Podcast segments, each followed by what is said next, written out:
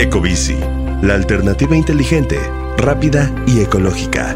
Patrocinada por HSBC. Presenta Top Expansión Tecnología. Una dosis de noticias geek para arrancar tu día. Gadgets, apps, ciberseguridad y mucho más. Soy Fernando Guarneros y este jueves 23 de febrero te digo cuáles son las noticias de tecnología más relevantes del día.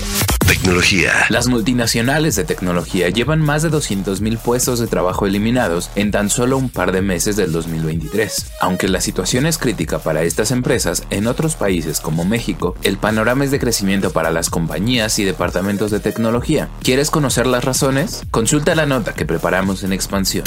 Querétaro es nuevamente la entidad que aloja un centro de datos empresarial, pero ahora el proveedor que lo desarrolló y quien va a operar es AWS, empresa que anunció un Local Zone, cuyo objetivo es permitir que las compañías del país puedan tener certidumbre sobre la regulación en el manejo de datos que exigen algunos sectores como el de las telecomunicaciones y la banca.